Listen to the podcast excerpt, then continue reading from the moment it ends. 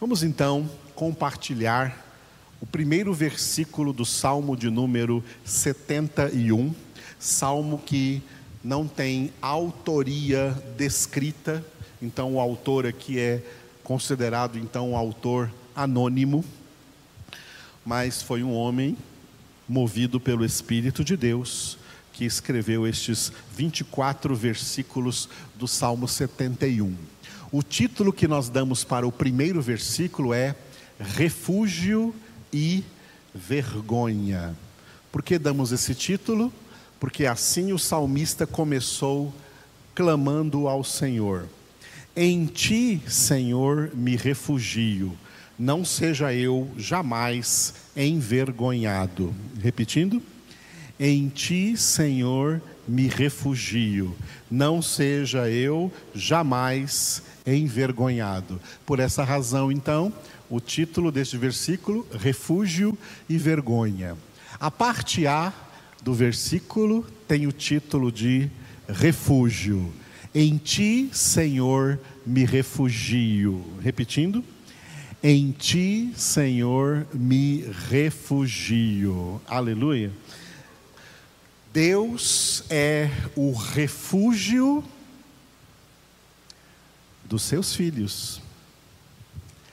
É um refúgio exclusivo. Os filhos de Deus possuem um refúgio espiritual exclusivo, porque eles estão refugiados no Senhor. O Senhor, como nosso refúgio, é uma das citações mais repetidas dentro do saltério, dentro do livro dos Salmos, dentro dos 150 Salmos. São muitos salmos que falam a respeito do Senhor ser o nosso refúgio. O mais famoso deles foi o Salmo 91, nos seus dois primeiros versículos, versículos 1 e 2. O que habita no esconderijo do Altíssimo e descansa à sombra do Onipotente, diz ao Senhor: Meu refúgio e meu baluarte, Deus meu em quem confio. Repetindo: O que habita no esconderijo do Altíssimo e descansa à sombra do Onipotente, diz ao Senhor: Meu refúgio e meu baluarte, Deus meu em quem confio. Aleluia. Nesse texto, o esconderijo do Altíssimo e a sombra do Onipotente se refere à pessoa de Jesus. Jesus é o esconderijo do Altíssimo. Jesus é a sombra do Onipotente. E note que aqui não tem o verbo visitar, mas tem o verbo habitar. O que habita no esconderijo do Altíssimo? Habitar, morar, residir, estar aí constantemente, 24 horas por dia. Isso significa o que Paulo disse em Romanos 8:1, estar em Cristo. Estar em Cristo, estar habitando no esconderijo do Altíssimo é estar em Cristo. Descansar à sombra do Onipotente é estar em Cristo. Trata-se de uma situação espiritual. Todas as pessoas não convertidas, elas não estão em Cristo elas não habitam no esconderijo do Altíssimo, elas estão fora desse esconderijo. Jesus não é o seu refúgio, elas não estão refugiadas em Cristo Jesus, e elas estão debaixo da incidência dos raios solares da ira justa de Deus contra os pecadores. E é para essas pessoas que Deus olha e diz aquilo que nós vimos anteriormente no livro do profeta Naum. E Deus diz para essas pessoas: Eu estou contra ti. E o Senhor que está contra todos os que estão em pecado, Ele está a favor e age sempre em favor daqueles que em Cristo estão refugiados. Salvação significa estar refugiados em Cristo. Ter Jesus como seu refúgio, onde habitamos, o esconderijo do Altíssimo onde habitamos. Esconderijo, porque aqui Satanás não pode nos achar, e além de Satanás não poder nos achar, nós também estamos livres da, daquilo que é pior do que Satanás. Estamos livres da justa ira de Deus por causa de Jesus, estamos colocados debaixo do refúgio onde temos perdão, amor, salvação, misericórdia eterna do Senhor. E descansamos à sombra do Onipotente. Foi o que Jesus disse em Mateus capítulo 11. Vinde a mim, vós todos que estáis cansados, e eu vos aliviarei. Aprendei de mim que sou manso e humilde de coração, e achareis descanso para as vossas almas. Esse descanso que nós descansamos no, no, na sombra, descansamos à sombra do Onipotente, nós não temos mais aquela alma cansada de correr atrás de felicidade no mundo. Assim estão os pecadores. Os pecadores têm uma alma que eles desgastam, que eles cansam correndo atrás de felicidade no mundo, correndo atrás de prazeres no mundo, correndo atrás de alegrias, de satisfações, correndo atrás de sentido para suas vidas no mundo e não encontram. Nós encontramos tudo isso em Jesus e nesse refúgio que é Jesus, a nossa alma descansa porque a nossa alegria não está em nada e em ninguém neste mundo. A nossa alegria está apenas no Senhor. E nele então nós descansamos. Por isso Jesus é o nosso refúgio. Então a parte A do versículo 1 do Salmo 71, refúgio. A parte B, vergonha. Vergonha, porque o salmista orou assim: não seja eu jamais envergonhado. Repetindo, não seja eu jamais envergonhado. Que, de que tipo de vergonha ele está falando? O salmista está falando da pior vergonha que alguém pode experimentar na sua vida a maior experiência de vergonha que alguém terá será ser condenado depois de ter experimentado a salvação. Depois de ter experimentado o refúgio em Jesus, sair desse refúgio e experimentar condenação. Essa é a pior vergonha. Não há vergonha pior do que essa para um ser humano sofrer. Por isso que as duas coisas aqui, a parte A e a parte B do versículo, estão conectadas. Jesus como meu refúgio é meu salvador, que eu não seja envergonhado pelo fato de abandonar esse refúgio e cair de novo no pecado e ser condenado depois de ter experimentado tão grande salvação.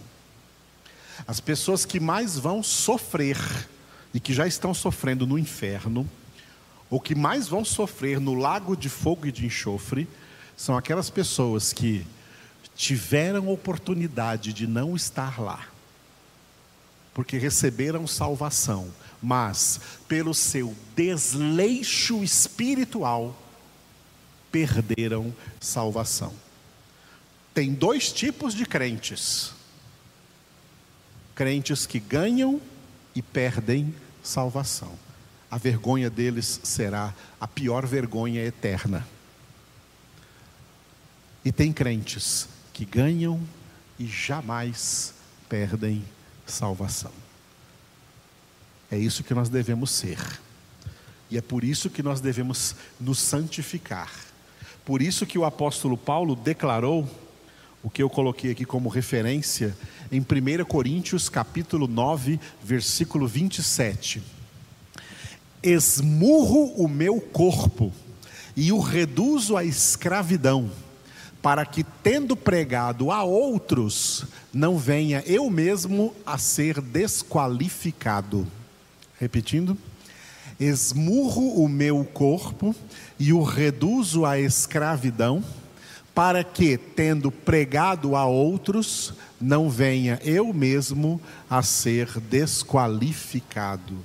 Imagina a vergonha eterna que o apóstolo Paulo sentiria se, depois de ter sido o apóstolo Paulo e pregado para tantas pessoas, tivesse se desviado do Senhor e morresse em apostasia. Ele seria chacota de Satanás no inferno e no lago de fogo e de enxofre, chacota para todos os condenados. Porque a maioria dos condenados são pessoas que jamais foram convertidas. Mas uma pessoa que foi convertida, que recebeu a graça de Deus e depois caiu desse jeito, que vergonha eterna ela vai sentir. É isso que o salmista está orando aqui no Salmo 71, versículo 1. Em ti, Senhor, me refugio e por isso eu te peço, não seja eu jamais envergonhado. Para não cair nessa vergonha eterna, só tem uma saída, que a gente define com uma única palavra: santificação. Por isso, Hebreus, capítulo 12, versículo 14, está escrito: Segui a paz com todos e a santificação, sem a qual ninguém verá o Senhor. Quando o apóstolo Paulo diz neste versículo: esmurro o meu corpo e o reduzo à escravidão, ele está dizendo assim: eu sou radicalmente firme na minha santificação. Eu levo a sério a minha santificação. Em tudo eu me disciplino para me santificar. Esmurro o meu corpo e o reduzo à escravidão significa eu digo não para minha carne, eu digo não para as minhas inclinações pecaminosas, eu digo não para as minhas concupiscências, porque eu sou do Senhor e eu quero continuar sendo do Senhor por toda a eternidade. Eu não quero jamais me abandonar esse caminho é, alguém que ser alguém que esmurra o seu corpo, reduz a escravidão, é ser alguém como Deus ordenou Josué a ser, Josué que foi sucessor de Moisés. E no primeiro capítulo do livro de Josué, o Senhor o exorta dizendo: "Seja forte e corajoso". O céu é para gente forte e corajoso. Deus disse para Josué: seja forte e corajoso, para não te desviares, nem para a direita, nem para a esquerda, de nenhuma das palavras deste livro da lei, da lei de Deus, da palavra de Deus. Não se desvie do Senhor. Não se desvie do caminho. A sua carne tem inclinações para te desviar do caminho. Não obedeça à carne. Por isso, Paulo disse em Romanos 8: Não somos devedores da carne para que vivamos segundo a carne. Quem viver segundo a carne caminha para a morte. Mas se pelo Espírito mortificardes os feitos do corpo, então vivereis. É isso que Paulo diz quando fala: esmurro o meu corpo. Eu não faço a vontade da carne, eu quero fazer a vontade de Deus. E 1 Tessalonicenses 4, 3 está escrito que a vontade de Deus é esta, a nossa santificação. Aleluia. Então, é dessa vergonha eterna que nós temos que nos livrar. É por isso que o salmista orou: não seja eu jamais envergonhado. É claro que um monte de outras vergonhas nós passaremos aí na terra, natural. É natural do ser humano sofrer momentos de vergonha que é envergonhado por causa de alguma coisa. Mas a vergonha da qual nós temos que lutar e escapar é a vergonha eterna de perder a graça, de decair da graça, de decair de Cristo, de perder o Senhor, como muitos já perderam e muitos ainda perderão, infelizmente. Jesus disse a solução: permanecei em mim e eu permanecerei em vós. Oremos. Obrigado, Senhor, por nos ensinar estas palavras que são palavras de vida eterna para nós, Senhor. Que nós não sejamos tolos, que não sejamos carnais, a ponto de perder a eternidade, de perder a salvação, como Esaú perdeu a bênção da primogenitura, porque vendeu-a por um prato de lentilhas, por um repasto, por um momento de prazer, vendeu algo que não deveria jamais abrir mão. Por isso a tua palavra diz que não sejamos sensuais, movidos por emoções, por sentimentalismos, como foi Esaú que por um repasto vendeu o seu direito de primogenitura. Que nós jamais, Senhor, abandonemos o caminho do Senhor. Que possamos, como Paulo, permanecer firmes e para isso necessário for esmurrar o corpo, disciplinar-nos, reduzir a escravidão de Cristo, ser escravos do Senhor, prisioneiros do Senhor, para jamais nos afastarmos da Sua graça, do Seu caminho, do Seu amor, em nome de Cristo Jesus. Eu oro por todo o Teu povo eleito na face da terra, para que permaneçam firmes no Senhor. Eu oro pelos nossos aniversariantes desta semana, o Lucas do Leandro, a Suzana, que está aqui conosco, nos visitando nesses dias, abençoa a vida dela. A Aniele, que fez aniversário também no dia 14. O Paulinho e a Kelly, que fizeram aniversário de casamento ontem, dia 15, abençoa-os. E abençoa os aniversariantes de hoje, Senhor, dia 16, a Emília Fernanda e a Elane, derrama sobre elas o teu amor enche-as com teu Espírito Santo, continua conduzindo-as poderosamente, Senhor, na tua presença. E nós oramos de maneira particular pela irmã Mirtes. Tu estás nessa UTI onde ela está nesse momento entubada, respirando com a ajuda de aparelhos. Senhor, toca agora nela e anula essa Covid-19 na vida dela agora, em nome de Jesus.